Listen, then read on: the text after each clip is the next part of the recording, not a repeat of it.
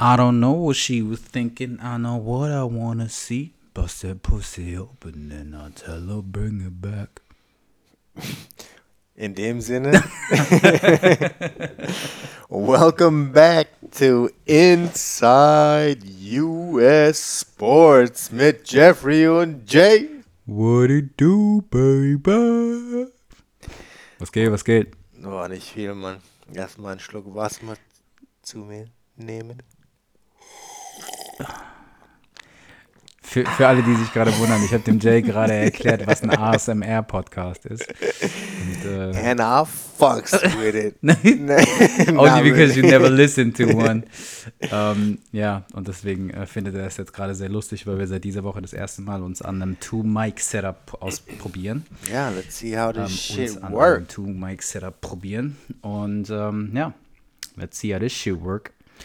Ähm, ich glaube, ich muss äh, hier und da vielleicht ein bisschen weniger Englisch reden. Das ist der, das ist der Bilingual Podcast with me. Ja, Mann. Äh, Du weißt aber schon, dass, ne, also jedes Mal, wenn jetzt irgendwie dein Scheiß-Mic, das du heute dabei hast, irgendwie in deinem Bart rumkratzt, das We go hear this shit. Yeah. Yeah, cause that shit's scruffy than a motherfucker. Aber ich muss auch mehr Deutsch reden. were you weird. ja, aber ich glaube, ich bin der schlimmste Offender, was das angeht. Ja. Alright, alright. Um, what do we just say? Derrick Henry hat de facto die Patriots-Karriere von Tom Brady beendet. Äh, sieht so aus, ja. That motherfucker ran all up in that ass. ey, ey, ja, krass ist, weil, ähm, weil die Patriots, glaube ich, noch nie so viele Rush Yards ähm, aufgegeben haben und der Derrick Henry hat die halt den Playoffs einfach mal zerstört, Mann. Das war ja aber tatsächlich genau das, was man irgendwie auch erwarten konnte. Also wir, ähm, ich habe ja die letzte Folge dann nochmal sozusagen zurückgehört. Ähm, und da kam das auch auf. Also wirklich die Erwartungshaltung war, dass es knapp werden könnte ähm, die, in Bezug auf, was macht das Running Game. Dass ähm, Ryan Till das Ding nicht, äh, nicht abfackelt, war relativ klar. Ähm, wir haben sogar darüber gesprochen, ob Ryan Tannehill nicht die bessere Option ist im Gegensatz zu Tom Brady. Ja. Und wenn man sich am Ende die Stats anschaut, ähm, dann hat Brady na nicht natürlich, aber er hat von den Yards her das klar bessere Spiel gemacht, weil Ryan Tannehill de facto den Ball nicht geworfen hat und vor allem auch nicht, nicht viel nach vorne. Also Ryan Tannehill ähm, completed, weißt du, die Hälfte seiner Pässe, aber kommt nicht mal auf 75 Yards mit einer Interception und einem Touchdown. Tom Brady hat eine normale Yardage, also knapp über 200, aber kein Touchdown, dafür eine Interception und die Completion Rate auch nicht höher. Und die Interception war crucial. Es war nicht unbedingt sein Fehler, es war halt Pick Six, Ja, aber um das Spiel zu beenden. ja, aber es war nicht, es war nicht crucial. Wow. Also Es stand 13-14 für die Titans und die Patriots hatten den Ball zum Driven zwar ganz hinten, da waren drei, vier, fünf Jahre Linie und hat einen Pick Six geworfen und dann stand es 20-13 und dann war das Spiel vorbei. Also so gut wie Also ja, aber ähm, die Patriots kriegen den Ball nach einem Punt der Titans ähm, zurück und haben, glaube ich, was, 20 Sekunden auf der Uhr? Ich bin mir nicht mehr sicher. Also, weißt du, und an der eigenen Eins. The fuck is gonna happen? Weißt du? Was? Music Miracle, that shit all over the field? Deswegen, die Interception war nicht crucial. Du liegst 14-13 zurück und du musst auf einmal 99 Yards innerhalb von weniger als 20 Sekunden gehen. It doesn't matter. Aber die hätte ja nur ein Field Goal gebraucht, um zu gewinnen. How, Sway? Es waren, waren ein paar Ey, 30 Real Sekunden. Talk, Real Talk. Nee, waren es nicht. Also Ja, der, der Punt, der Punt erfolgte mit 25 Sekunden. Also es war lächerlich wenig Zeit. Lächerlich wenig Zeit. Ähm, hier, ich hab's offen. Mit 15 Sekunden auf der Uhr, Tom Brady pass short right intended for M. Sanu, um, Senior, intercepted by Logan Ryan at New York 9. okay. Logan Ryan for 9 yards, touchdown. Aus einer Shotgun-Formation raus und First and 10 at the New England One. So, das Play startet mit 15 Sekunden auf der Uhr. What the fuck is gonna happen? Selbst wenn du, weißt du, du hast 15 Sekunden und du willst in Field Goal Range, also willst du im besten Falle ähm, an die gegnerische 35 oder näher. Ähm, also überquerst du jetzt 64 Yards und hast dafür weniger als 15 Sekunden Zeit. Wenn ich jetzt einen straight A-Gap Run mache, der Typ kriegt den Ball in die Hand und läuft sofort damit los, dann kriege ich die 64 Yards im allerbesten Fall in 8 Sekunden geklärt. Realistisch gesehen, bis ich durch Ja. die Line durch bin und da da da. Und laufe dann noch ein, zwei Sekunden ins Aus. Weil ich bin mir zwar gerade nicht sicher, ob New England zu dem Zeitpunkt noch ein, ähm, noch ein Timeout, Timeout hatte, hatte, ja. aber im besten Fall willst du den Ball ins Out of Bounds laufen, dass die Uhr anhält. Das ist dein Best-Case-Szenario in dem Moment, um zu einem Field Goal zu kommen und das braucht all die Zeit.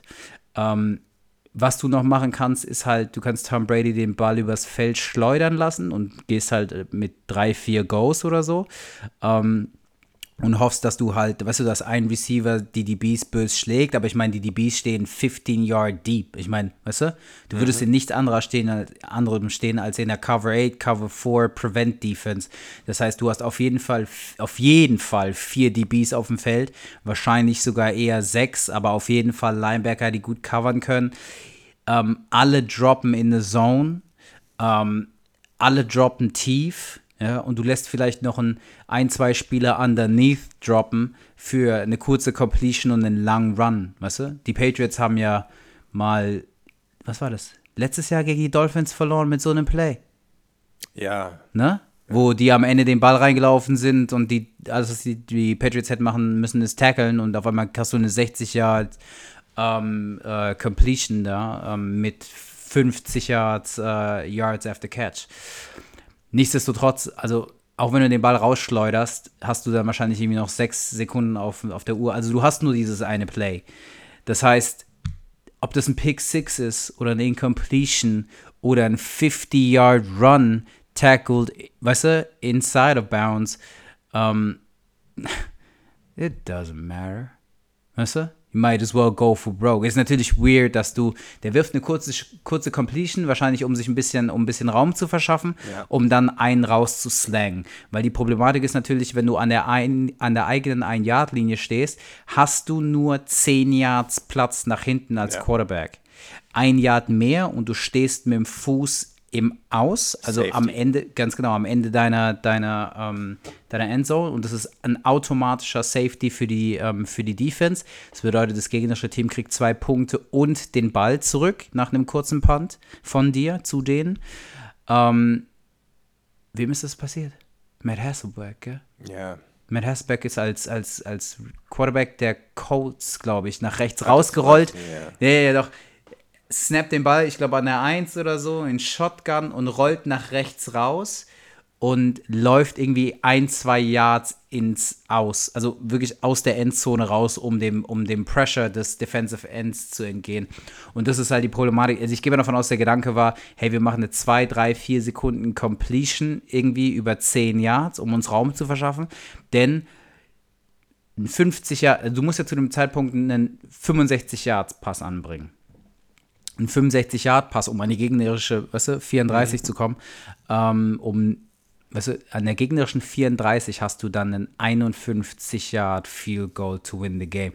Natürlich hast du äh, Steven Goskowski, weißt du, mega Kicker, zuverlässig, keine Frage, aber du musst trotzdem irgendwo in die Range kommen. Du willst den Typ nicht irgendwie mit einem, weißt du, 60 Yard Field oder so machen, dann kannst du den Ball auch 5, 6 Yards weiterschmeißen.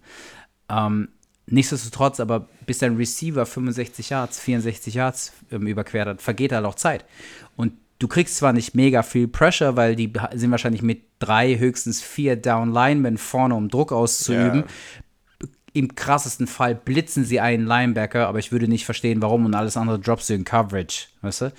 Ähm, aber nichtsdestotrotz muss der Quarterback da fünf Sekunden stehen.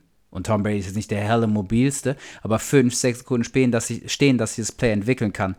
Wenn du nur zehn Yards hast, kannst du nicht weit nach hinten droppen. Du musst sofort wieder anfangen, die Pocket zu climben. Aber Pressure kriegst du ja. Weißt du, auch wenn es drei, vier Down Linemen Ja, sind, ja, ist nicht so, du hast, du hast keine Max Protection auf dem Feld in dem Moment, sondern du hast normalerweise Max genauso. Receivers. Exakt. Und du hast wahrscheinlich dann halt fünf O-Linemen. Und, ja, bis die nach vorne kommen, dauert, weil die werden auf jeden Fall Bump and Run spielen. Genau. Und, und, eine, und eine Pass-Block-Coverage bricht immer. Irgendwann, ja. Genau, also einer der Defensive Linemen findet den Weg zum Quarterback, es ist nur eine Frage der Zeit. Und normalerweise hast du nicht viel mehr als drei, vier Sekunden, das ist schon gut. Dementsprechend glaube ich, dass die Patriots, was heißt glaube ich, ich bin mir sehr sicher, dass die Patriots halt ne, den kurzen Pass werfen ähm, in Richtung Sideline, in dem Fall rechts raus. Ähm, für eine kurze Completion, der Ball, also der, der Receiver mit dem Ball direkt ins Ausläuft, dann hast du noch irgendwie um die 11 Sekunden, ja, das ist so ein Best Case, und dann braucht das nächste Play 7, 8 Sekunden, um sich zu entwickeln, um die Completion zu machen. Du gehst auf einmal von deiner eigenen 11 über 50, 55 Yards, was viel realistischer ist für den, für den Arm von Tom Brady heutzutage, ähm, um die Completion da anzubringen, auch wieder an die Sideline, auch wieder ins Aus. Vielleicht haben sie sogar noch eine Timeout, ich bin mir nicht sicher. Ähm, um dann das Field Goal zu kicken. Deswegen, ja, crucial, weil sie de facto das Spiel beendet, aber pff, that shit wasn't gonna happen, weißt du? Patriots hin, Patriots her, die waren offensively nicht so eine Firepower ähm, in der zweiten Hälfte der Saison, dass Ja. zu erwarten ist, dass die auf einmal 65 Yards innerhalb von 14 Sekunden gehen. Also wie wir schon auch im letzten Podcast oder in den letzten Folgen gesagt Broadcast. haben, Broadcast, Im Broadcast. Um äh, also die Patriots, um die Patriots zu schlagen, beziehungsweise wenn die Patriots gewinnen möchten, müssen sie um die 17 Punkte oder mehr machen. Haben wir gesagt, das war so das, und die haben jetzt nur 13 gemacht. Ähm, okay. Ja, also definitiv, Ja. aber so oder so hätten die Und die- Patriots einfach mehr machen müssen. Ja, auf jeden Fall. Und die, und die Titans Also- Defense war jetzt keine, ist jetzt keine Elite Defense. Genau, du hast du hast insgesamt knapp äh, 300 Yards of Offense. Das ist nicht wirklich Patriots Shit, weißt du? Du hast ähm, keinen ernstzunehmenden Receiver, also die meisten Receiving Yards hat ein Running Back aus dem Backfield heraus, nicht so, als würde er irgendwie tiefe, Ruf, tiefe Routen laufen. Ähm, dann dein Tight End, anderer Running Back und dein erster und eigentlich auch der Number One Receiver, Julian Edelman, hat äh, drei Catches für jeweils 10 Yards. Und Sanu hat auch nicht viel gemacht. Sanu hat einen Catch für 11 und ähm, dein Rookie hat zwei Catches für 20. Aber- so that's what we call some pedestrian shit. Selbst Philip Dorsett, der ein Deep ähm, Target wäre, genauso wie Nikhil Harry, hat einen für 6. So, you know. You, Aber das besprechen wir später noch, weil der Receivers Coach von den Patriots hat einen neuen Job jetzt. ja, aber was willst du da groß, was willst du da groß besprechen? Der Typ ist jetzt der Head Coach der Giants und es zeigt, dass die Giants behindert sind. Richtig. Du kannst auf deinen, auf deinen, ich weiß, dass du später auf Ja. den Punkt zu, zu, zu sprechen kommen willst, klar, und da kannst du es auf- als Aufhänger nutzen, aber da gibt es nicht viel zu diskutieren. Nee, Die Giants sind behindert. Also No doubt. Ja. keine, ich will nicht sagen, der Typ sei kein fähiger Coach, der Typ ist ein fähiger Coach. Ähm, die, Wide, die Wide Receivers der, ähm, der Quarterbacks, die Wide Receivers der Patriots sind nicht jedes Jahr scheiße, die hatten halt ein mäßiges Jahr. Das Mhm. liegt aber auch nicht ausschließlich am, am, am Receivers Coach. Aber der, er überspringt halt ein Ja. Level, weißt du? Und ich verstehe nicht, was die Giants da sehen, dass sie direkt sagen, ja, weißt du, keine Erfahrung, aber let's fucking go. Ist ja jetzt auch nicht so, als hätten die Giants irgendwie einen sicken Receiver. Weißt du, du brauchst ja viel mehr einen Coach, der auch Daniel Jones heranführt oder eine nice Beziehung zu Saquon, Saquon Barkley, Barkley, hat ja. oder so. Nicht, dass der Typ nicht dazu in der, in der Lage wäre. Vielleicht ist ihr Gedanken sogar, hey, wir haben einen guten Quarterback, ähm, aber wir haben auf jeden Fall einen sehr guten Running Back. Lasst uns jemanden holen, der unsere Receiver hochzieht. Aber außer Sterling Shepard hast du keine krassen Prospects da. Du kannst natürlich dieses Jahr draften, aber ist einfach eine weirde Entscheidung, das ist alles. Ähm, aber ähm, das Titans gegen ähm, Patriots-Spiel war vom Grundsatz her eigentlich das langweiligste. Ja, also außer man mag halt so zähe Running Games, da war schon cool, den, äh, den Henry zu sehen, wie er die auseinandergenommen hat. Aber ja, das stimmt schon. Also äh, aber ansonsten so, Derrick Henry hat die echt gut zerpflückt. ja, ansonsten das ähm, Bills Texans Spiel Mhm. äh, war auf jeden Fall ein Spiel von zwei Halbzeiten, Mhm. äh, wie man es so schön sagt, weil die Texans haben de facto in der ersten Halbzeit kaum was hinbekommen und die Bills haben die richtig auseinandergenommen. Ja. Und in der zweiten Halbzeit war es genau umgekehrt. Also Deshaun Watson hat die halt in der zweiten Halbzeit auseinandergenommen und es war halt tough, tough, richtig tough, den zu stoppen. Da hast du halt wirklich gesehen, was für ein Pot Potenzial der Junge hat.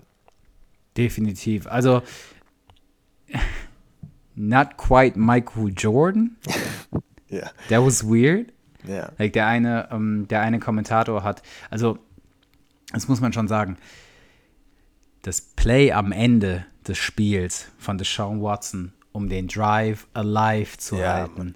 Wo er den Sack ähm, Hell avoided zwei Sacks. Der hatte Pressure von beiden Seiten, rollt nach hinten raus mit einem nice Spin-Move, löst sich aus dem Griff, das, das ich glaube, die Ends war's, rollt rechts raus und läuft den Ball vor. Ich, was war's?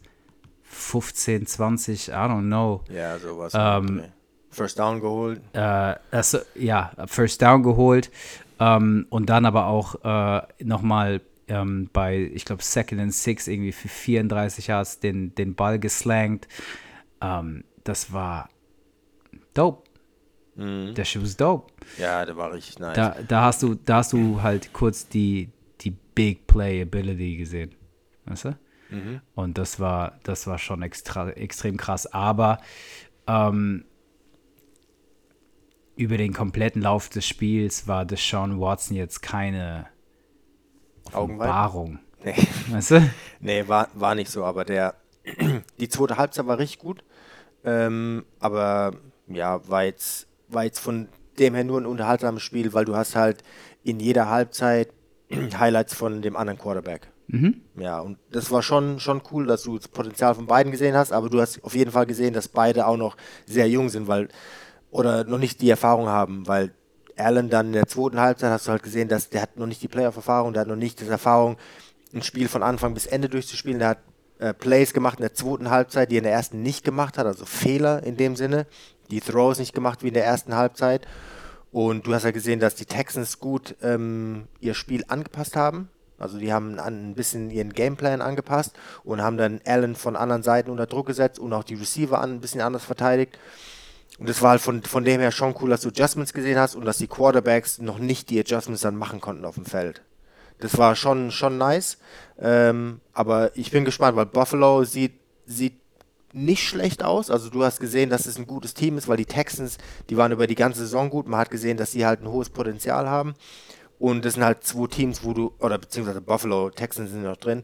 Buffalo, auf die kannst du dich nächstes Jahr noch freuen. Und auch jetzt, wie es, je nachdem, wie es mit den Patriots weitergeht, auch Anwärter für eventuellen Division-Gewinner für nächstes Jahr. Ja, also wirklich abhängig davon, was die Patriots jetzt machen, Ja. ob sie Tom Brady resign, ob sie sich ähm, vielleicht den einen oder anderen Receiver holen oder so. Habe ich Anfang der Saison noch gesagt, dass die Patriots DK Metcalf draften sollten? Hast du gesagt, ja. Well, well, well. Ähm, Ich meine, die hätten ihn noch in der zweiten Runde nehmen können. ja, Der ist easy. ja erst der war letzter ja, Pick ja, in der zweiten letzter Runde. Pick, erste Runde, äh, zweite Runde. die haben den Nikhil Harry in der ersten Runde genommen. Ende der ersten Runde. In der ersten Runde, genau. Genau. Oh well. Ähm, auf jeden Fall, ja, also allein dadurch haben die Bills echt äh, eine ganz gute Chance, Weil- ähm, weil- Division-Gewinner zu werden. Das Coole bei den Bills ist auch, dass die echt eine, also du hast ja jetzt gesehen, die haben eine sehr, sehr stabile Defense. Und Mhm. diese Defense kann dich auch tragen, auch wenn Josh Allen nicht so gut spielt. Genau, und Ja, ich meine, und- regelmäßig spielt Josh Allen jetzt nicht out of this world, aber er hat auf jeden Fall Potenzial und da kannst du auch nichts hat einen drauf super Arm aufbauen. und du hast gesehen, Entwicklung in der Saison war da. Ja, und Aber also- nichtsdestotrotz, Deshaun Watson höheres Ceiling. ist der bessere, ist auch jetzt gerade der bessere Quarterback. Er Ja, hat auf das jeden bessere Fall. Spiel gespielt. Er war, ich glaube, was Deshaun Johnson, Deshaun Johnson, Desh- Deshaun, Deshaun Jackson, was Deshaun Watson ausmacht, ähm, ist, der hat eine Effizienz. Ja. Weißt du? Ähm, der hat eine gute Completion Rate, der hat ähm, relativ viele äh, Yards per, ähm, per Catch, beziehungsweise Yards per, per Completion. Ähm, nee, also wirklich Yards per Completion. Dadurch ist auch seine Yards per Attempt sehr hoch, weil er recht effizient ist, aber nichtsdestotrotz.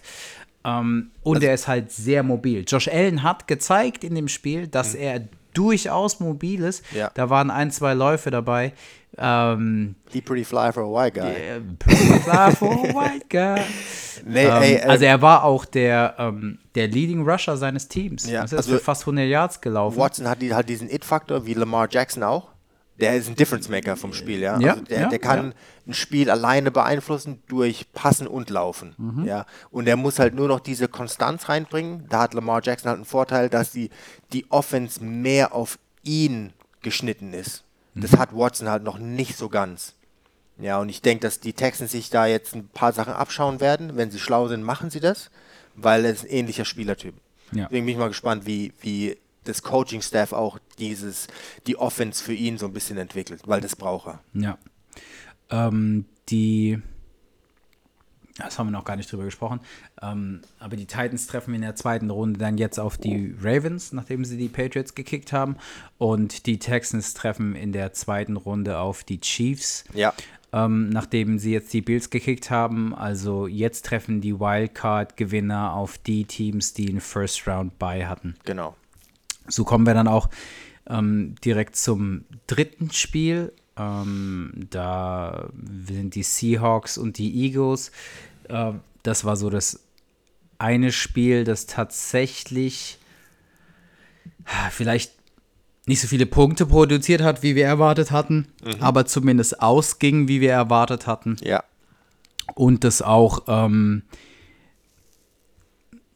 also jetzt nicht mega klar, aber man hat schon gemerkt, die Seahawks waren das bessere Team. Und ähm, beide Teams haben nicht großartig gespielt, aber man hatte irgendwie das Spiel über, also zumindest ich hatte das Spiel über nicht das Gefühl, die Eagles könnten da was machen. Eine Sache muss man sagen, natürlich. Die Eagles verlieren sofort Carson Wentz. Und ich verstehe nicht so ganz, warum es kein größeres Thema ist, weil das dritte Jahr hintereinander, an dem sich Carson Wentz zum Ende der Saison verletzt.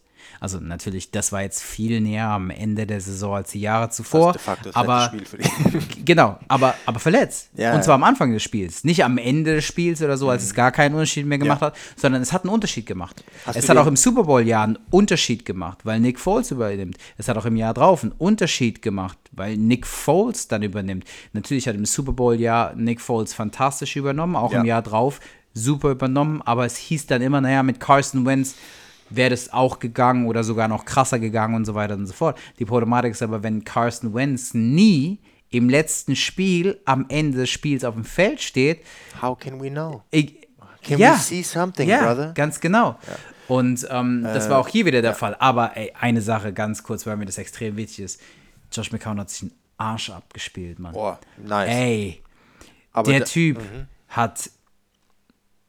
Es klingt bei der, bei, wenn man sich die, Die den Stats anschaut im ne? Nachgang, äh, im Nachgang klingt es total bescheuert, aber das Spiel seines Lebens gemacht. Der hat sich einen Arsch abgespielt. Ja. Der, auch, der, der war auch emotional nach dem Spiel. Ja, Mann. Mehr Ey, das war. Der hat Highschool-Football gecoacht dieses Jahr. Ey. ja, und für den war das so. Das war ein Shot, das ist Josh McCown. So, der hat nicht viele Playoff-Spiele gespielt, weißt du? Ähm, das war ein Shot. Ja. Und, und, und er hat in dem Spiel das Gefühl, es geht. Weißt du, die Seahawks ziehen nie weg. Das sorgt halt auch immer dafür, das ist wie im Fußball, ja, ähm, wenn du super viele Chancen hast, aber du machst nie das 2-0 oder das 3-0, dann gibst du dem Gegner immer so die Chance, in Schlagdistanz zu bleiben und auf einmal fällt es auf ein- es 1-1. Ne? Die, die, die ganz, ganz, ganz, ganz, ganz, ganz krasser Klassiker. 2000, glaube ich, gell? Griechenland. Ähm, was? EM-Meister, Europameister, 1-0 gewonnen. Okay. Nee, ich dachte eher an äh. United gegen Bayern Champions League Finale. Die Bayern liegen 1-0 vorne und verlieren innerhalb von was, Ja. 90 Sekunden oder so mit 1 zu 2. Durch zwei Mhm. Ja. Spiele, äh, zwei späte United-Tore in der, in der Verlängerung. Aber das wissen sicherlich alle Zuhörer besser als ich. Ich bin, im Fußball nicht annähernd so stark wie im Football oder äh, im Basketball. Nichtsdestotrotz, aber in jeder Sportart, wenn du halt dem, den Gegner in Schlagdistanz lässt und das Fall, Ding ja. nicht zumachst, gehst du halt das Risiko ein, dass der Gegner auf einmal tatsächlich zurückkommende Führung übernimmt. Und ich bin mir sicher, dass Josh McCown die ganze Zeit da saß und so ein bisschen leicht nervös war, weil er sich dachte, ja, ich krieg's hin, ich krieg's hin, ich spür's, ich krieg's hin. Und der Typ hat sich einen Arsch abgespielt. Das Mhm. merkt man in den Stats vielleicht nicht, aber der Typ hat sich den Arsch abgespielt. Ja. Und ähm, das muss man, das muss man echt krass respektieren. Ähm, der Typ hat, ge hat getan, was er konnte, aber am Ende des, ähm, des Tages oder am Ende der Saison hatten die Eagles wahrscheinlich einfach diese eine Verletzung zu viel. Und, Ja, also man ähm, muss sagen, hast du den Hit gesehen auf war's. dem Carson Wentz? ja. Was, was, was sagst du dazu?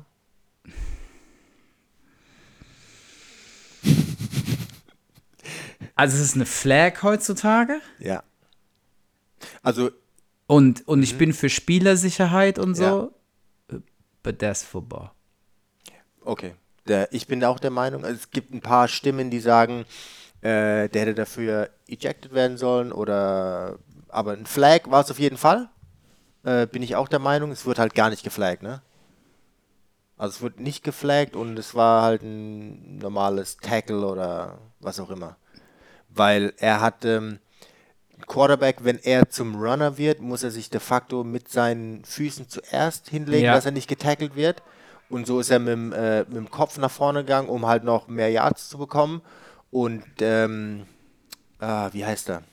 Clowney, Jadavian Clown- Clowney hat halt dann versucht ihn zu tackeln und ist mit seinem Unterarm auf seinen Helm hinten drauf, so in die Richtung. Aber also es war jetzt kein Dirty Play oder so, der hat versucht, ihn nur zu tackeln. Und er ist auch de facto kein Dirty Player, also den Ruf hat er halt nicht. Nee, und ähm, Äh, aber ich fand, es war halt ein normales Tackle, äh, ist halt nur, du kannst auch normal tackeln und es kann trotzdem Penalty sein, ja. Es war halt keine Absicht de facto.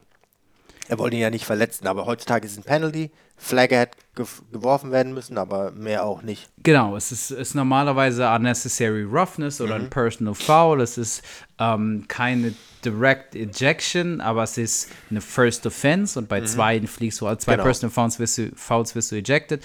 Ähm, also es war schon eine Flag, weil ähm, es ist Helmet-to-Helmet Contact. Ähm, du kannst argumentieren, dass es unnecessary roughness ist, weil der Quarterback down ist. In dem Moment eigentlich schon, aber auch im Process ist down zu sein. Ja. Aber ähm, Ja, es gut, ist ich nicht dirty, weil Nee, es nee, ist, nee, es ist, ist halt ein Football-Play Ja. und es ist nicht irgendwie Targeting oder so knallhart, weil es auch von hinten. Ja. Ähm, aber ich meine, er ist ein D-End und er will halt, äh, er geht halt einen Quarterback jagen. Und ich glaube, ich habe vor zwei, drei Wochen gesagt, dass wenn ein Jadavian Clowney um die Ecke kommt oder damals ging es um Nick Bosa, yo ass better start running. Mhm.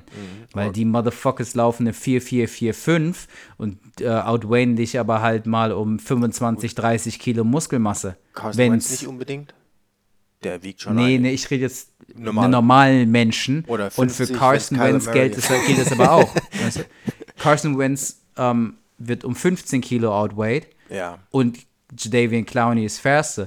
Yo ass better learn how to slide. Ja, Slide, Bitch. Slide, Ähm, bitch. aber ich habe auch eine interessante Stat gesehen. Ich weiß nicht, ob es ganz hundertprozentig richtig ist, aber der hat auf jeden Fall, wie viel Yards hat er? 3000? Über 3000 geworfen dieses Jahr? Wentz? Ja. Kann, kann sein. Also es war der erste QB, der über 3000 Yards geworfen hat, der keinen Receiver hatte, der über 500 Yards hatte.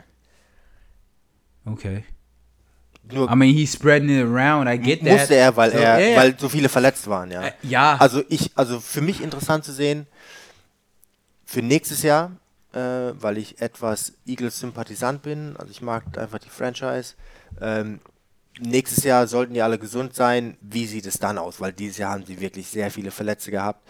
Ähm, und ich hoffe, dass Carson Wentz mal eine volle Saison spielt, dass wir sehen können, was die machen und wie wie das, wie das Eagles-Team dann aussieht.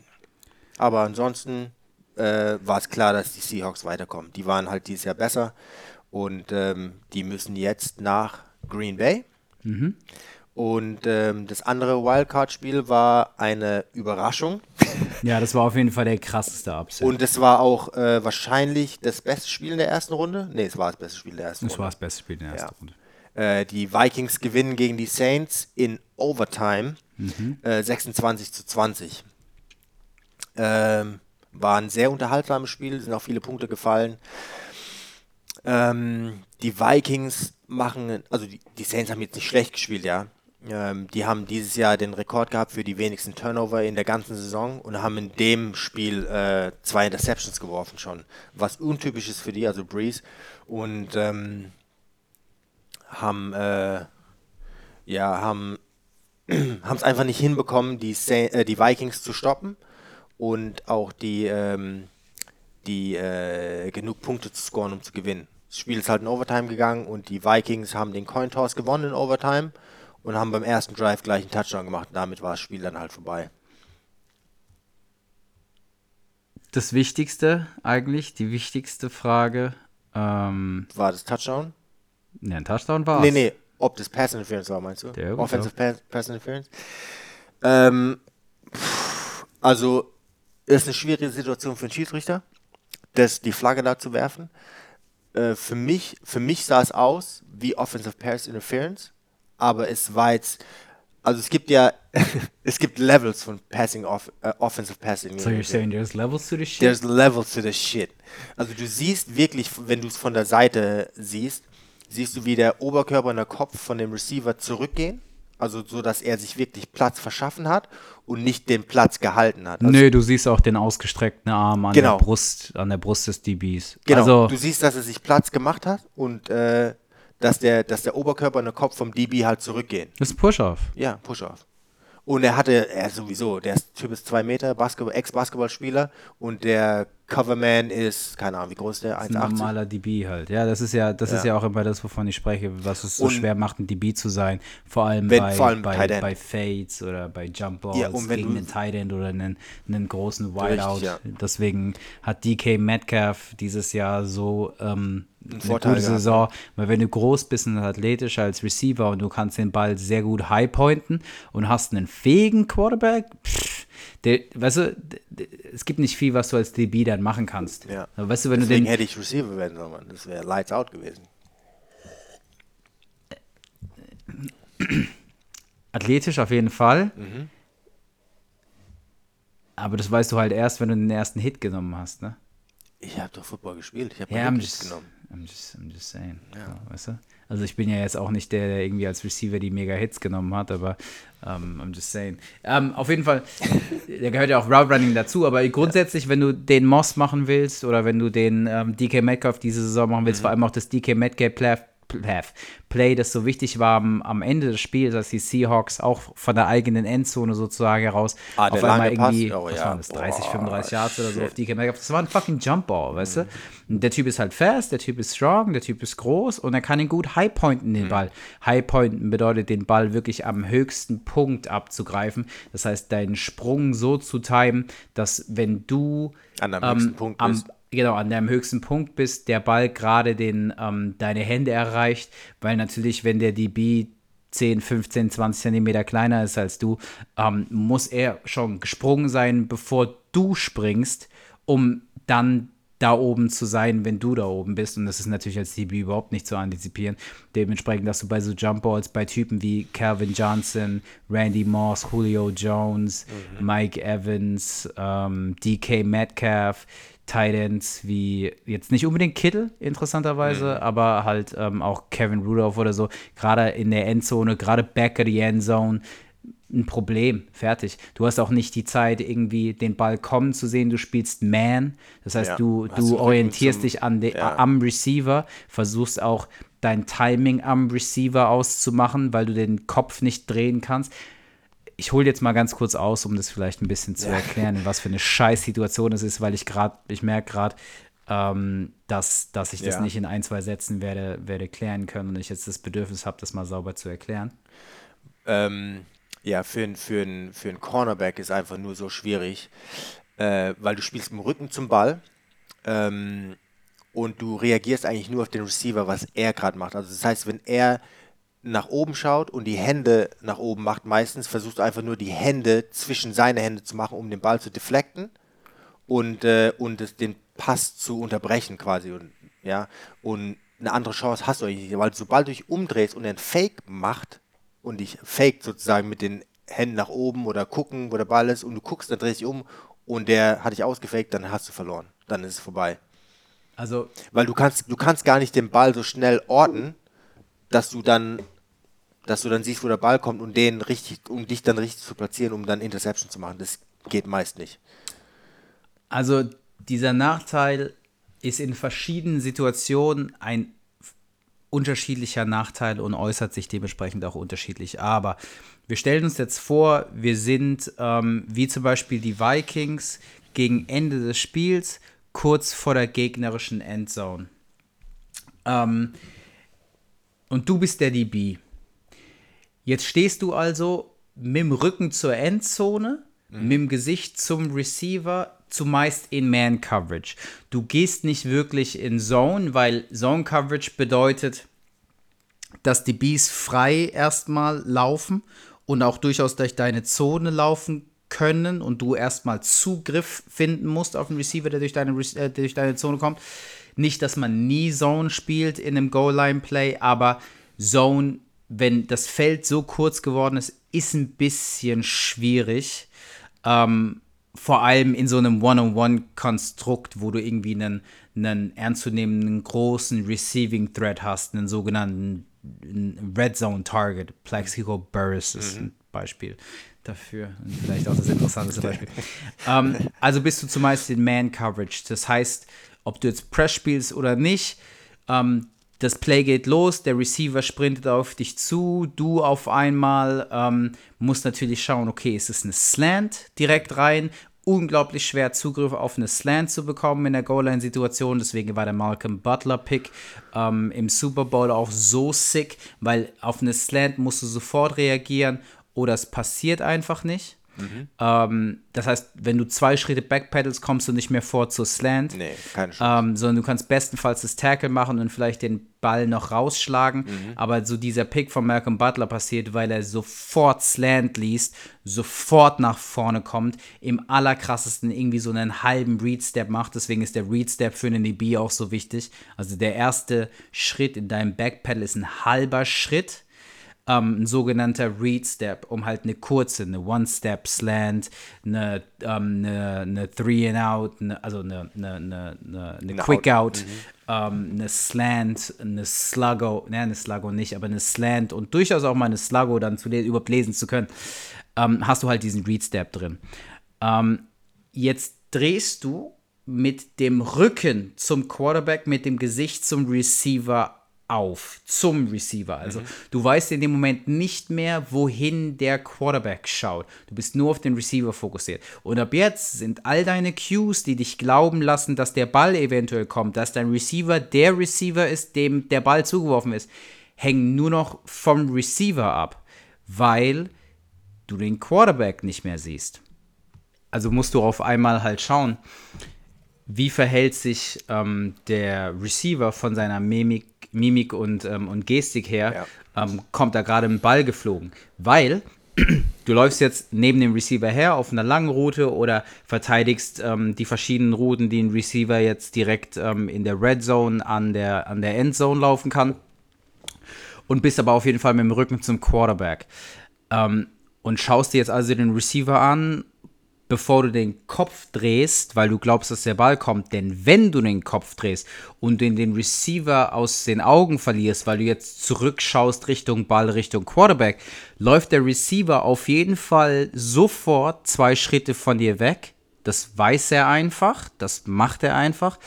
Und wenn der Ball nicht schon unterwegs ist, sieht der Quarterback das in dem Moment, dass der Receiver sich von dir löst und wirft den Ball hin. Und je kürzer natürlich das Feld ist, das heißt, wenn ich an der gegnerischen 5-Yard-Linie bin und ich brauche eine 6-Yard oder dann gegen Ende der Endzone eine 13, 14 Yard Completion, um einen Touchdown und den Sieg zu erzielen, geht es sehr schnell. Das heißt, ich werfe den Ball und mhm. der ist eine mhm. halbe Sekunde später da. Das ist keine 50-Yard-Completion oder so, die eine gewisse Weile in der, in der Luft ist und wo du als krass athletischer DB dann irgendwie nochmal die Möglichkeit hast, Boden gut zu machen, weil du, I don't know, weißt du, auf einmal Ed Reed bist oder so. uh, ja. ähm, das heißt, du hast einen extrem geringen ähm, Raum für Fehler, eine Fehlertoleranz. Ähm, und das muss jetzt halt dann dementsprechend alles passen. Du musst diese, du musst diese, diese Zeichen des Receivers schnell genug und passend ähm, interpretieren, um die richtige Entscheidung treffen zu können. Das heißt, du bist noch viel extremer als sonst im Nachteil. Mhm. Wenn jetzt natürlich der Typ dann auch noch Kevin Rudolph ist, der ein bisschen big ist, no homo, zwei Meter groß und so, halt Tight End, dies, das. Ähm, und Ja. der Ball kommt von einem guten Quarterback, gut platziert, sodass du gar nicht wirklich auch einen Ball, äh, einen Play auf den, ähm, auf den Ball machen kannst. Und der Typ hat einen leichten Push-Off, dann there's nothing that you can Mhm. Keine do Chance. about that. Weißt du? Keine Chance. Ähm, der, typ, der, der Typ kann sich auch nicht anders verhalten. Aber es meine, ist halt auch nicht wirklich eine Pass Interference von Kevin Rudolph, weil ja, rein faktisch ist es ein Push-Off. Aber am Ende eines Playoffs-Spiels, Also vor allem am Ende eines knappen Playoffs-Spiels, pfeifen Schiedsrichter anders und müssen auch anders pfeifen. Ja. Du kannst dann nicht eine können- normale PI plötzlich zu einer, also als PI pfeifen, dann rasten alle aus, Mhm. weil die, die Offense muss am Ende des Spiels einfach einen gewissen zusätzlichen Vorteil noch haben, dass sie ein bisschen mehr machen darf. So wie Jordans Push-Off Game 6 98. D- Das ist ein Push-Off. Es ist ein Foul. Nee, nee, ist, nee, nee, ist nicht nee.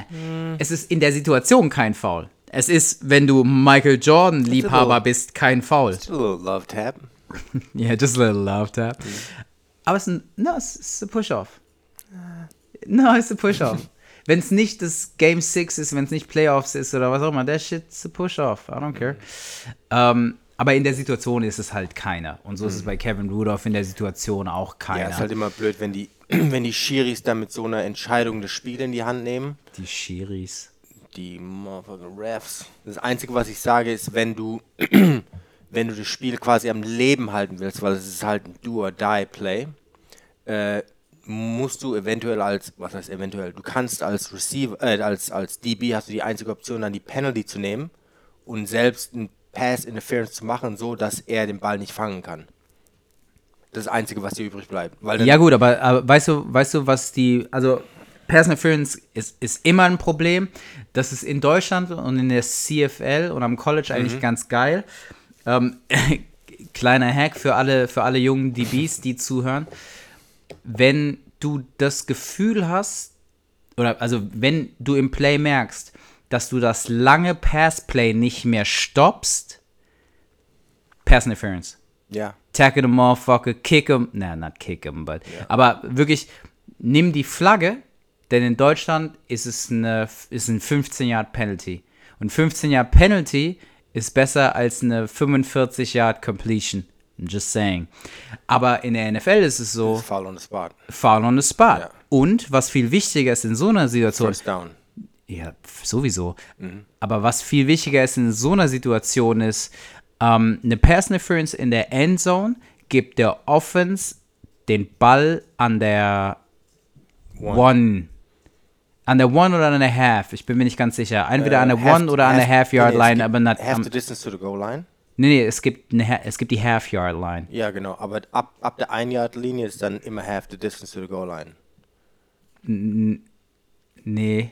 Also Nein? half the, half the distance to the goal line ist in der Red Zone und alles, was zum Beispiel bei einem PI unter 15 ist. Also wenn du an der 18 bist, äh, sorry, wenn du an der 28 des Gegners bist und du ähm, und da, da findet eine Pass Interference statt, dann ist es ähm, half the distance to the goal, weil 15 Yards jetzt mehr wäre als half. Ja, aber ich meine, in der Situation, wenn du weißt, dass der, das Spiel ist vorbei, wenn er den Ball fängt, war vorbei. Deswegen lieber gibst du deiner Defense nochmal dreimal die Chance zu verteidigen, als das Spiel vorbei ist. Kannst nicht machen.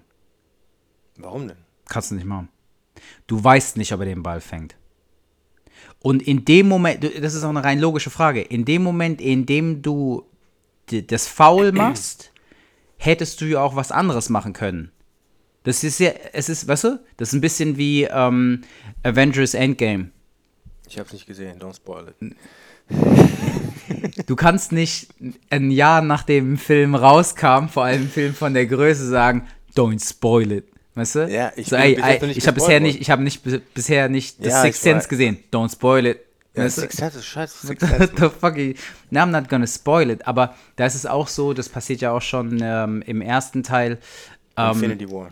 ja, dass, dass ähm, dass Doctor Strange voraussagt, dass es so und so viele Realitäten gibt und in einer funktioniert sein Plan. Genau. Ja? Ähm, und so ist es da ja auch. In dem Moment, in dem du das Foul machst, hättest du auch ein anderes Play machen können, das vielleicht funktioniert hätte und kein Foul gewesen wäre. Also in dem Moment, in dem du bewusst die Entscheidung triffst, dass du deine, deine Defense in die Situation bringst, dass sie an der Half oder an der Yard, One-Yard-Line, ich bin mir nach wie vor nicht sicher, aber auf einmal die Endzone verteidigen muss, also einen Goal-Line-Stand machen muss, es ist nie die Antwort. The- It's not better. Du weißt nicht, ob der Typ das, den Ball droppt, du weißt nicht, ob der Typ vielleicht mit einem Fuß ins Ausfällt oder was auch immer. Deswegen, du machst es nicht bewusst. Nicht in der Endzone betr- betriffst du bewusst die Entscheidung. Du, es ist aber halt immer alles bang, bang. Weißt du, alles passiert da innerhalb von anderthalb Sekunden. Du hast gar nicht die Zeit, irgendwie groß den Kopf zu drehen, den Ball zu sehen, zu deflecten, sonst irgendwas. Also wenn ein DB in der Endzone bei einem Short Field, also aus einem Play in der Red Zone, ähm, ein Play auf den Ball macht, eine Deflection oder sogar eine Interception und die funktioniert, dann ist es ein unfassbar krasses Play, weil keiner zu dem Zeitpunkt in einer schlechteren Situation war, als der DB auf dessen Seite oder auf dessen Receiver tatsächlich geworfen wird. Ähm, das heißt, einerseits könnte man natürlich jetzt sagen, man muss hier jetzt das Spielfeld ein bisschen level halten und dadurch da halt automatisch so eine PI pfeifen. Aber nochmal, steht nicht zur Debatte, ob ob es rein objektiv eine PI ist. Es ist eine PI, also es ist eine OPI, eine Offensive Pass Interference. Zumeist ist es ja eine Def Defensive Meistens, Pass ja. Interference. Ähm, und man könnte vielleicht sagen, dass man den, den DB mit ein bisschen mehr davon kommen lässt, um das Playing Field zu, zu leveln. Aber das ist eine Passing League, es ist eine Offensive League. Die Liga tut alles, um Receiver, Quarterbacks und ein bisschen Running Backs zu schützen. Die haben seit Jahren nicht mehr die, mit irgendeiner Regeländerung die Defense in eine bessere Situation gebracht. Ja, das ähm, alle Player Safety Regeln sind Bullshit. Es geht nur darum, ein möglichst interessantes, in dem High-Scoring-Game zu schaffen. Mhm. Und dann callst du am Ende eines solchen Pla ähm, Plays Keine oder eines solchen OPI. Spiels nicht mehr, nicht mal die, P die OPI, weil Ja, das, ist das, weißt du, das, das ist, das sind gleiche- Millionen an Dollar, das sind ein Haufen Das ist Stories. die gleiche ähm, Marketingstrategie wie beim Basketball. Das ist ja genau das gleiche. NBA. Es gibt alle Regeländerungen, sind offensiv Vorteil. Defense wird nichts gemacht. In der Defense kannst du Mhm. niemanden mehr anfassen, ohne dass es ein Foul ist. Aber es ist ja auch so, der absolute Großteil der Leute, der absolute Großteil der Fans sind keine Ex-Spieler und schon gar nicht Ex-Profispieler. Genau, oder- und die wollen, genau. für die ist es reines Entertainment. Es ist für uns ja auch Entertainment, aber du hast noch eine gewisse Relatability und kannst es, ich kann es halt auch aus der Sicht des DBs sehen, weißt du? Man, man versteht halt, was für eine Situation es auch immer für die Gegenseite ist. Ein Fan will einfach halt ein möglichst interessantes Spiel sehen. Und Viele im Punkte. besten Falle gewinnt auch noch die eigene Mannschaft. Mhm. Aber, ähm, weißt du, überleg mal, wie wir über dieses ähm, 96-Punkte-Spiel gesprochen haben ähm, vor, Ach vor, so, ja. vor Niners, Ravens? S- Saints. Niners Niners Saints, ja, Saints. sorry, ja. ja ähm, Niners vor, Saints. vor drei Wochen. Es war hella entertaining. Supergeil. Und ich hatte gar kein Problem damit, also kein großes Problem damit, dass die Saints am Ende tatsächlich verloren haben. Ähm, aber es war entertaining, weil es waren Haufen Punkte. Ja. Ja, ich finde es auch entertainment, entertaining, wenn ein Spiel 3-3 ausgeht. So wie der aber, Super Bowl letztes Jahr zum Beispiel. Ja. Ja.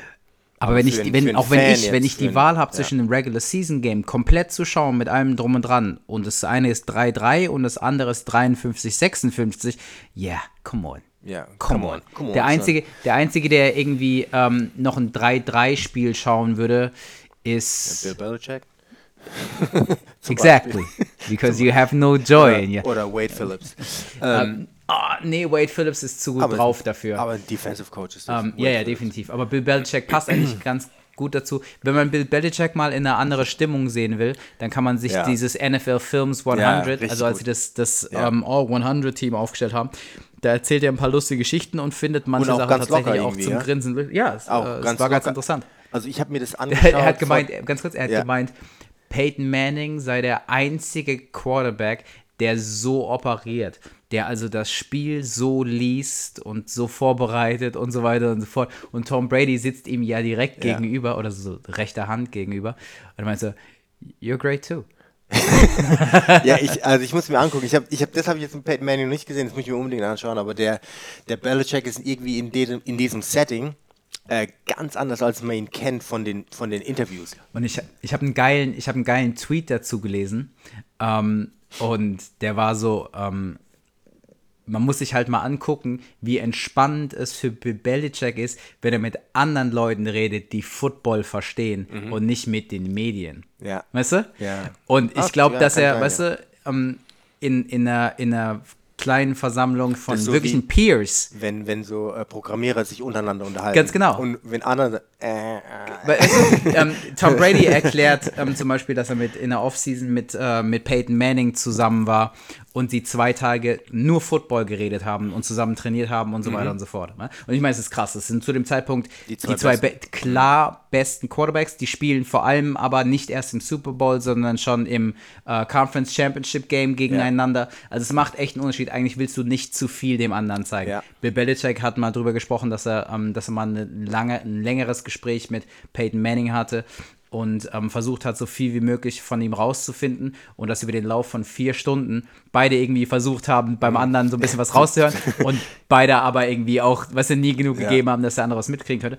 Und Tom Brady meinte so, ey, die haben sich zwei Tage lang ganz offen miteinander ausgetauscht und Peyton Manning hat ihm eine Protection gezeigt aus der die Codes zu dem Zeitpunkt ähm, wirklich regelmäßig Plays rausgelaufen mhm. sind. Also das ist so, die hatten entweder einen Center ähm, ähm, Pullen, also rauskommen, um zu blocken, nicht direkt nach vorne zu blocken oder in Pass Blocking zu droppen, sondern wirklich je nachdem, auf welche Seite er dann pullt, aber jetzt zum Beispiel nach hinten rechts wegzufallen und dann so ein bisschen wie auf der Reise von einem Screen vorblocken mhm. zu gehen.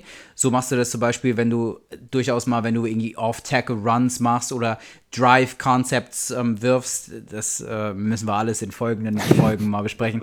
Ähm, aber halt irgendwas zur Seite raus, rauswerfen willst, ähm, weil du dann halt zum Beispiel, gerade wenn auch der Play-in-Play-Action der Quarterback rausrollt, kannst du da draußen halt für mehr Blocking sorgen, sodass entweder der Running Back laufen kann, Receiver frei werden oder der Quarterback einfach Zeit hat, weil er halt sofort aus der Pocket, Pocket rausrollt. Mhm. Auf jeden Fall aus dieser Protection raus hatten die Colts zu dem Zeitpunkt immer einen Center, einen Tackle oder einen Guard pullen. Um, ähm, und Tom Brady hat es halt kurz erklärt. Und es würde Tom Brady nie so erklären, wenn er vor Kameras sitzt weil du einfach genauso wie ich jetzt in dem Podcast normalerweise halt nicht sagst, ja, ähm, da pullt dann ein Center, ein Guard oder ein Tackle. 90% der, der Football-Fans haben keine Ahnung, was das bedeutet. Auch wenn die regelmäßig Football gucken, mhm. haben die noch nie irgendwie mhm. aufgezeichnet gesehen, so wie ein Pull aussieht. Pull, ja. weißt du? Vor allem halt nicht jetzt irgendwie in anderen Märkten als direkt in den USA. Deswegen redest du einfach als Coach oder als Quarterback auch nicht so mit den Medien. Mhm. Aber wenn du dann halt auf einmal mit Leuten zusammensitzt, die dich verstehen, ist es halt, glaube ich, ganz krass. Und ich kann, ähm, also ich kann halt schon nachvollziehen, das klingt jetzt, das ist jetzt ein richtig schlimmer Satz, aber ich kann halt schon nachvollziehen, dass ähm, Bill Belichick sich mit seinem Genie dann halt manchmal alleine fühlt, bis er dann irgendwie mit drei, vier anderen Leuten auseinandersetzt, sich auseinandersetzt, deren Lebensmittelpunkt auch Football ist. Ja. Und wo du dann halt, weißt du, Y, Y64 Banana sagen kannst. Und die wissen, und die wissen ah, oh yeah, yeah, yeah, you right, That you right, that's funny. that's funny. Weißt du, sowas. Um, ja. Ja, aber Insider. also der ähm, Belichick war, also ich fand Oh, übrigens, ganz kurz, nein. ganz kurz, nein, nein, ganz kurz.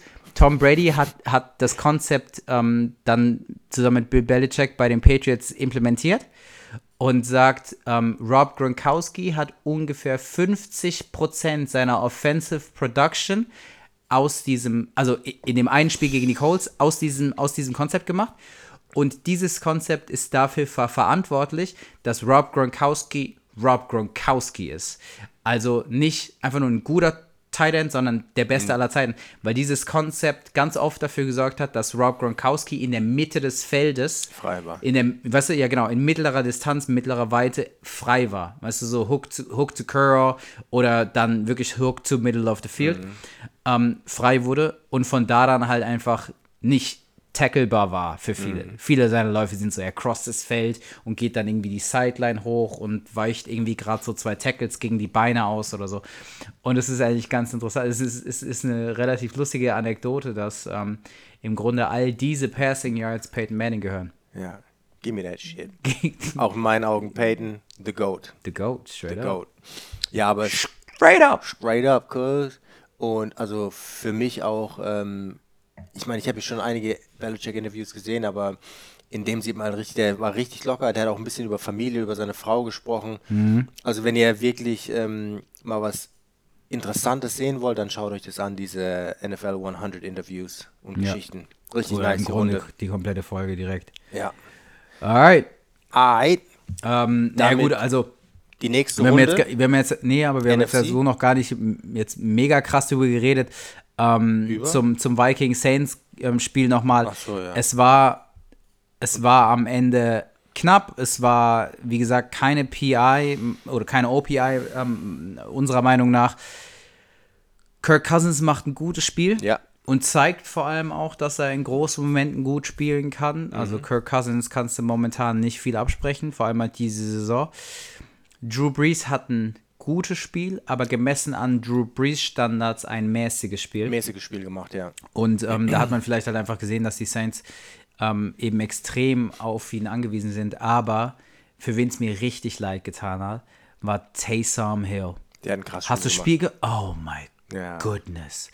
Ey, der hat in dem Spiel geballt. Ja. Also ganz kurz, wir hatten es ja schon über Taysom Hill, Taysom Hill, das Schweizer, das Schweizer Taschenmesser Mhm. der Saints. Der Typ wirft einen Pass und completet den für 50, 50 Yards. Yards, ja. Der Typ läuft vier Läufe für 50 Yards, hat damit ähm, 100 Yards ähm, äh, All-Purpose sozusagen. Ähm, der Typ hat zwei Receptions für 25 Yards. Eine davon ist ein Touchdown, der einzige Receiving Touchdown ähm, in dem Spiel. Ähm, jetzt sind wir irgendwie bei 125 Yards. Die hast du auf alle Offensive Arten gescored und einen Touchdown. Ähm, und in der Defense, ähm, ah, ich weiß gar nicht, irgendwas hat er gemacht. Ich glaube, ein, Special Teams. ein Special Teams Player, aber ich bin mir nicht sicher, ob es ein Tackle war, Tackle war oder so. Ja. Aber auf jeden Fall all over the place. Also Taysom Hill in dem Spiel war richtig cool, deswegen das tat mir ein bisschen leid, aber nichtsdestotrotz mega gut für die ähm, mega gut für die Vikings, vor allem weil du ähm, in der zweiten Runde ähm, jetzt ein ganz ordentliches 49ers Running Game gegen Devin Cook siehst. Ja, also wie gesagt, die zweite Runde NFC wird jetzt die Vikings gegen die äh, Niners sein Yes, und die äh, Seahawks gegen die in Green Bay, also at Lambeau Gegen die, in, gegen die in Green Bay. Oder? gegen die Jungs, gegen die Käseköpfe. Ja, gegen, gegen Cheeseheads. Ähm, Käsecap. Ja, also haben wir schon Predictions gemacht für äh, die zweite Runde? Nee, aber können wir jetzt gerne machen. Ja, ich wollte nämlich gerade auch schon sagen, dass das ähm, Packers-Seahawks-Game tatsächlich knapp werden könnte. Ähm, denn Aaron Rodgers ist momentan nicht ganz so elite wie sonst. Und ähm, die, Die- Seahawks ja. haben auf jeden Fall ein bisschen Aufwind jetzt gerade und haben auch so ein bisschen ihre, auch wenn sie jetzt nicht high gescored haben oder so, aber ihre, ihre DNA wiedergefunden. Also die haben ein funktionierendes Passing-Game natürlich, die haben aber auch ein Running-Game. Beast Mode in the building. Ja, nicht, dass der jetzt irgendwie für, Nein, für ich sage jetzt 100 nicht, dass Yards der geht, für aber 100 Yards, der wird doch vielleicht keine 50 machen. Aber du hast das, ein was er Running machen Game. wird, also du musst ihn respektieren. Genau. Und das Play-Action, das jetzt kommt, Richtig, ganz genau. Und auf einmal hast du, hat Russell Wilson wieder mehr Platz, Ja. ähm, weil du nicht einen Verteidiger allein auf ihn abstellen kannst. Auf einmal haben die Receiver ein bisschen mehr Platz. DK Metcalf hat momentan sicherlich eine ganze, ganze, ganze Menge Selbstvertrauen. Oh ja. Ähm, also, ich meine, Rookie of the Year spielt jetzt keine Rolle mehr. Ich, Nee. Das ist mit wird ein allerhöchster paar Wahrscheinlichkeit Votes Josh bekommen. Jacobs. Wird ein paar Votes bekommen. Offensive Ja, aber, ja, ja. Er wird's nicht, aber er wird ein paar Votes Genau, bekommen. genau. Ähm, so Third Place Votes oder so. Ja. Ähm, Er hat auf jeden Fall seinen Draft-Spot outperformed. ja, extrem. Also, deswegen freut mich auch mega für den Mhm. Ähm, Dude. das, was ich jetzt noch sagen will zu dem Spiel, ähm, was Green Bay die ganze Saison quasi in den Arsch gebissen hat, aber obwohl es ihr Record nicht zeigt ähm, und wahrscheinlich in den Playoffs in den Arsch beißen wird, ist die Second Half Adjustments. Zweite Halbzeit haben die punktemäßig im Minus gespielt. Das heißt, wenn die mit einer Führung oder wie auch immer in die Halbzeit gehen, sind in der zweiten Halbzeit oder in der Halbzeit dann keine Adjustments gekommen. Das heißt, das andere Team hat bessere Adjustments gemacht, die Packers keine. Und somit, wenn das Spiel zur Halbzeit knapp ist, kann man sich eigentlich fast sicher sein, dass Green Bay das Spiel verlieren wird. Und ich glaube auch, dass Green Bay, ähm, die sind gut, keine Frage. Die haben auch Aaron Rodgers, die haben eine ordentliche Defense, die haben auch ein gutes Running Game. Aber ich glaube nicht, dass äh, die an Seattle vorbeikommen dieses Oh, Jahr. ernsthaft? Ja, ich glaube, dass Seattle gewinnt. Oh, wow. Also, Ja. nee, tatsächlich nicht. Ich hätte. Ja. Also, mal ganz kurz. Ähm, was unsere Predictions angeht, Ja, wir waren, glaube ich. wir haben, also, warte Was, mal, was haben wir gesagt? Du hast es aufgeschrieben letztes Mal. genau. Ich hatte das, ich hatte Tennessee, du hattest, glaube ich, New England. Und ansonsten waren wir bei den anderen beiden richtig und das Saints-Spiel Bei welchen waren wir richtig? Bei Houston gegen Buffalo haben wir beide Houston genommen. Okay. Ähm, bei äh, Tennessee gegen New England, Habe ich New England genommen und du Tennessee? genau, bei Okay. Seattle gegen Philly haben wir beide äh, Seattle genommen. Okay. Äh, und wer war noch drin? Das war's, Damn, you're ne? three from three right now. Ich bin ähm, drei von vier und du bist zwei von zwei. Ja, was Zwei. war, was war beim Saints-Vikings-Spiel? Haben wir beide Saints genommen, gell? Ja, Okay, du bist drei von vier, ich bin zwei von vier. ja. Oh, damn. Das war drei von vier, okay. Go on with your bad self. Ähm, also, du sagst Seahawks. Ja, nee, ich sag, ich sag Packers. Also, äh, keine Frage. Ähm, ich glaube schon, dass Aaron Rodgers dem Druck äh, standhalten wird und ein besseres Spiel macht als Russell Wilson. Dass das Running Game der Packers stärker ist als das Running Game der Seahawks. Ähm, dass Marshawn Lynch zwar ganz ordentliche Spiele hatte und auch schon einen Touchdown gelaufen ist und so, aber ich ehrlich gesagt glaube, dass er ähm, jetzt nicht in einer guten Playoff-Defense ähm, sozusagen davonläuft. Und da sind die Eagles jetzt nicht die Vorzeige-Defense. Ja. Da finde ich die Packers-Defense vor allem dieses Jahr auch ähm, äh, bedeutend interessanter. Dementsprechend, äh, du nimmst Seahawks, ich nehme Packers. Ja, also, Und hör auf, mich nach Scores zu fragen. nee, Oh, wir no. machen keine Scores heute mehr. Ähm, ich sag nur, dass, wenn das Spiel zur Halbzeit knapp ist, Pete Carroll ist ein Defensive Coach, der wird Adjustments machen zur Halbzeit und die Offense von Green Bay wird damit nicht klarkommen. Und ich sag, dass Seattle in der zweiten Halbzeit mehr Punkte macht. Wenn das Spiel zur Halbzeit schon klar ist, dann glaube ich, dass Green Bay es auch machen wird. Ja, gut, nee. Also du Aber sagst ich, sag, ich, ich bleibe bei. Seattle. Ich bleibe bei Seattle. alright, alright. Das nächste Spiel der NFC ist Vikings gegen Niners. Ja. An der Stelle äh, machen wir mal einen ganz kurzen Schnitt, äh, weil es eine relativ lange Folge Relativ geworden lange und Folge, ähm, ja. dass ihr das nicht alles in einem äh, hören müsst sozusagen Mhm. oder auch vor allem auch für morgen nochmal äh, eine coole Unterhaltung habt, ähm, schneiden wir das an dieser Stelle und die nächste Folge kommt am Morgen dementsprechend. Bis Alright, dann. peace out. Peace.